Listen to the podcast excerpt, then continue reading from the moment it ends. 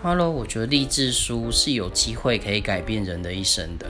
但是它不是一个很短短的时间内就可以去改变。我觉得它那光那一本书，我觉得可能就要花个一两年的时间，因为它跟人不一样，人可能你跟他接触，你可以频繁的跟他做讨论，但那本书也许他有写出一个中心思想，你可可能脑袋上我理解了。但是我必须要到社会中或者学校里去做一些事情，去打滚，去实践一些事情，然后去体验一些人情上的事情，然后再回头看这本书，我才发现哦，原来他为什么是那个感觉，或者是才能真正体会那个感觉，才会烙印在身体里，才真的感受到这样子。